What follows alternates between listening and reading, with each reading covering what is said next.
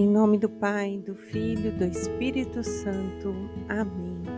Sejam bem-vindos ao Café com o Senhor. Hoje é quinta-feira, 31 de agosto de 2023. Estamos encerrando esse mês. Eu sou Grazi Zamboni. Com vocês vamos meditar as palavras do Senhor. Peçamos ao Espírito Santo que nos conduza nesta quinta-feira de adoração. E já deixo o convite que faço toda semana para que você tire alguns minutos do seu dia para estar na presença do Senhor. Se possível, vá a uma igreja. Se não for possível, fique no silêncio em algum local que você possa adorá-lo. E desde já nós te pedimos, Espírito Santo, que venha nos colocando vigilantes para estarmos sempre prontos a receber o Senhor. Que o nosso coração seja uma casa limpa, que o nosso coração se abra para acolher o próximo e sempre a Deus sobre todas as coisas. Obrigada pela sua presença e pela sua companhia. Meus irmãos, nós estamos meditando Tessalonicenses, capítulo 3, versículos do 7 ao 13. E Paulo e Silvano estão em Atenas, mas Paulo está muito preocupado com a comunidade tessalônica.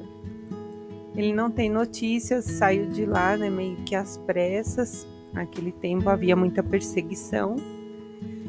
Então ele envia Timóteo até a comunidade. E quando Timóteo retorna, traz boas notícias, diz que, ele, que a comunidade está firme no Senhor então Paulo rende graças a Deus.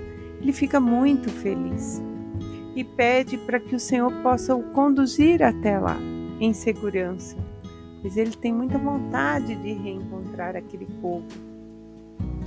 então, meditando, silenciando a importância de Timóteo, né, como discípulo de Paulo. A importância, meus irmãos, abrindo um parênteses, de todos nós que de alguma maneira somos o corpo de Cristo, que estamos aqui para servir na igreja, para servir no nosso lar, para servir no nosso trabalho. Portanto, nós temos que respeitar e considerar a todos que trabalham, principalmente quando nos encontramos na comunidade. Ali o serviço é comunitário é voluntariado. Então, todos têm importância. Alguns vão ficar em holofotes, né? Vão aparecer mais, outros menos. Cada um tem um dom, cada um tem um talento, mas todos, todos são valiosos diante do Senhor. Portanto, não podemos diminuir ninguém desde a pessoa que fez o café, que limpou o banheiro, aquela que arrumou o altar, a que transmite as missas, enfim. Todo mundo tem o seu valor. O próprio padre que está ali né, em evidência no altar. Todos nós somos especiais. Somos parte do corpo de Cristo. Então me fez refletir sobre isso, né? A confiança que Paulo tem em enviar Timóteo como seu representante. E hoje nós estamos aqui para que a igreja continue em saída. É um convite do Papa Francisco para que possamos ir e anunciar. Mas para anunciar, para ir, eu preciso acolher. Estar de braços abertos, preparada para receber os que de mim se aproximam. O salmista, no Salmo 89, vai dizer assim: Sacia-nos de manhã com vosso amor, Senhor. Que a bondade do Senhor repouse sobre nós e nos conduza. Que nosso trabalho seja fecundo e que possa dar bons frutos. Se a bondade do Senhor repousar sobre nós todas as manhãs, nós vamos dar bons frutos. E é necessário estar em comunhão. Por isso, eu peço hoje, reze pelo Papa, reze pelo clero, que, que seja parte da nossa rotina as nossas orações, assim como Paulo e o salmista No final desta carta, Paulo eleva uma oração de agradecimento e súplica sobre a comunidade tessalônica. E assim nós devemos permanecer em oração constante pela nossa comunidade, pelo nosso pároco, pelos nossos irmãos que enfrentam dificuldades. Só assim teremos um encontro verdadeiro com Cristo. A leitura hoje, meus irmãos, do livro de São Mateus, capítulo 24, versículos do 42 ao 51. Jesus vai exortar ao povo: Vigiai, pois não sabeis que dia virá nosso Senhor. Considera isto: se o dono da casa soubesse a hora que o ladrão viria, ficaria acordado e não deixaria entrar. Portanto, não sabe, ficais preparados.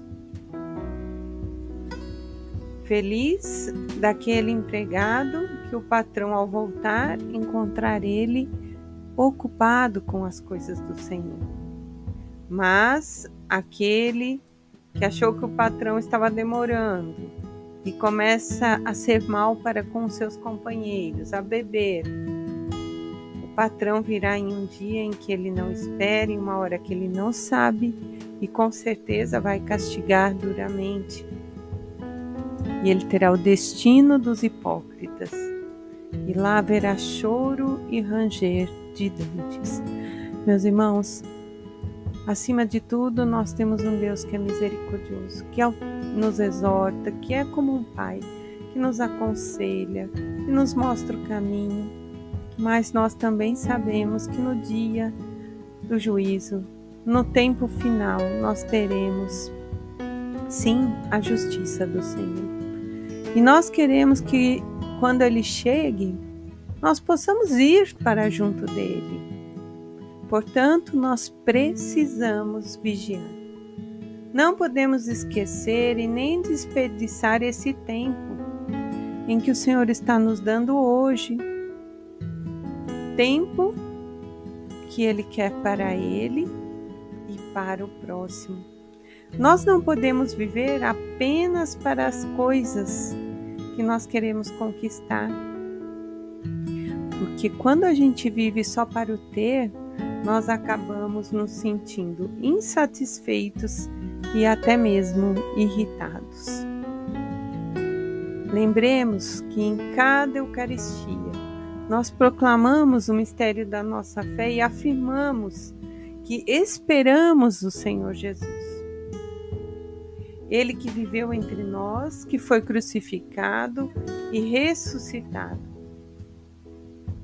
E que um dia reunirá a todos nós no céu, na grande liturgia da vida e da paz. Portanto, esse tempo é de vigilância nós precisamos caminhar na certeza de que Ele está conosco, que Ele age em nosso favor e que nós temos que estar preparados. E aí, vou finalizar, e Santo Agostinho tem uma frase que ele diz assim: Conhece-te, aceita-te e supera-te. Se a gente se conhecer, se a gente aceitar aquilo que somos, e, no, e nos superar dentro das nossas debilidades, dificuldades e pedir o agir de Deus em nós, com certeza vamos estar nos preparando para estar com Jesus. Que o Espírito nos conduza nesse dia e enquanto nós andarmos sobre esta terra. Em nome do Pai, do Filho, do Espírito Santo. Amém.